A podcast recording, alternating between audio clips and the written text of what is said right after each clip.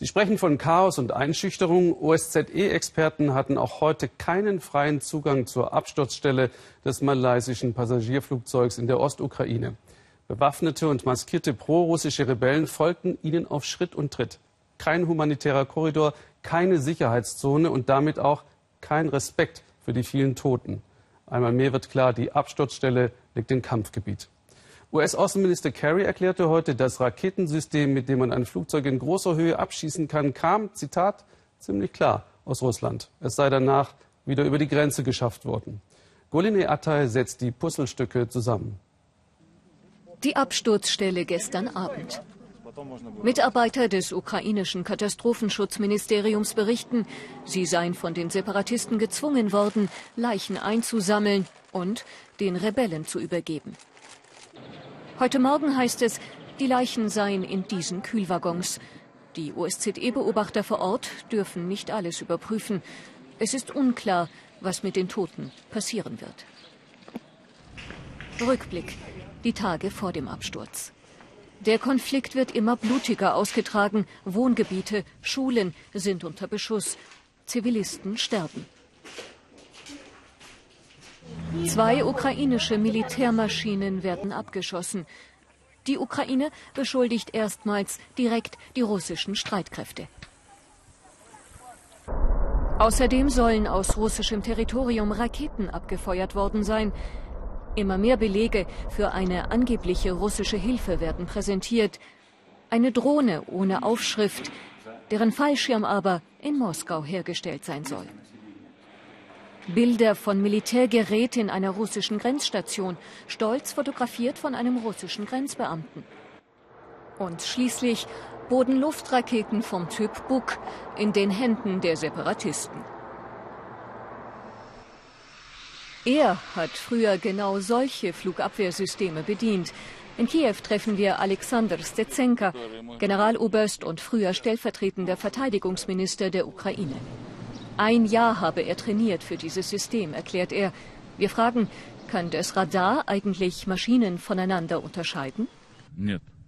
Nein, der, der das bedient, der sieht einen Punkt, sonst nichts. Auf einem grünen Bildschirm einen kleinen Streifen, der sich bewegt.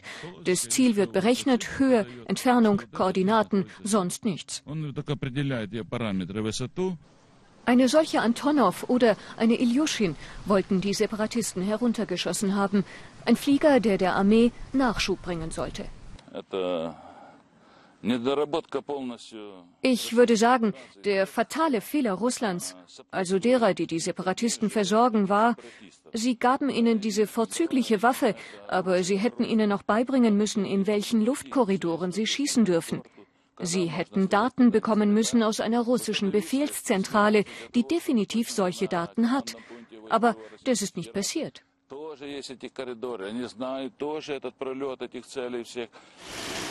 In den ersten Julitagen fliehen die Separatisten aus ihrer Hochburg Slawiansk Richtung Donetsk. Sie lassen hunderte Waffen zurück. Die Stimmung ist gereizt. Bei einem Treffen mit einem Unterstützer aus Moskau beklagen sich die Aufständischen über mangelnde Unterstützung. Der Kontaktmann aus Russland, offiziell ein Politologe, ist enttäuscht über die Verluste, verspricht aber bessere Waffen. Tage später wird er zugeben, die Rebellen würden über Buk-Raketen verfügen. Der Kreml benutzt die Rebellen nur, sagt Mark Galeotti, Sicherheitsexperte in Moskau. Moskau hatte nie Kontrolle über die Separatisten. Das ist das Interessante. Es beschloss, diesen Krieg billig zu führen.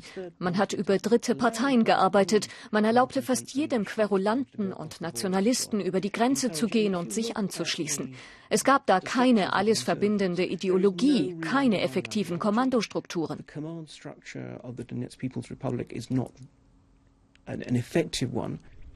Flug MH17 war eines der Opfer dieser für den Kreml unriskanten, billigen, verdeckten Kriegsführung, sind westliche Beobachter überzeugt. Goline Atta in unserem Moskauer Studio. Uns erreichten heute weitere Meldungen, die auf chaotische Zustände in der Absturzstelle hindeuten. Was wissen Sie darüber?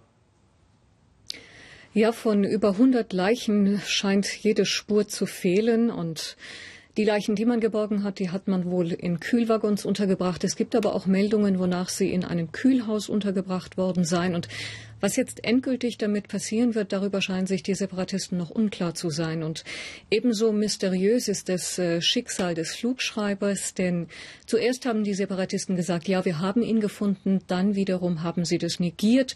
Und jetzt heißt es, äh, wir besitzen ihn, wir übergeben ihn allerdings nicht ukrainischen Ermittlern. Und Heute hat der ukrainische Sicherheitsdienst erneut ein angeblich abgehörtes Telefonat der Separatisten veröffentlicht. Darin heißt es, darin hört man wieder eine zum anderen sagt, Moskau fordert die Sicherung der Flugschreiber.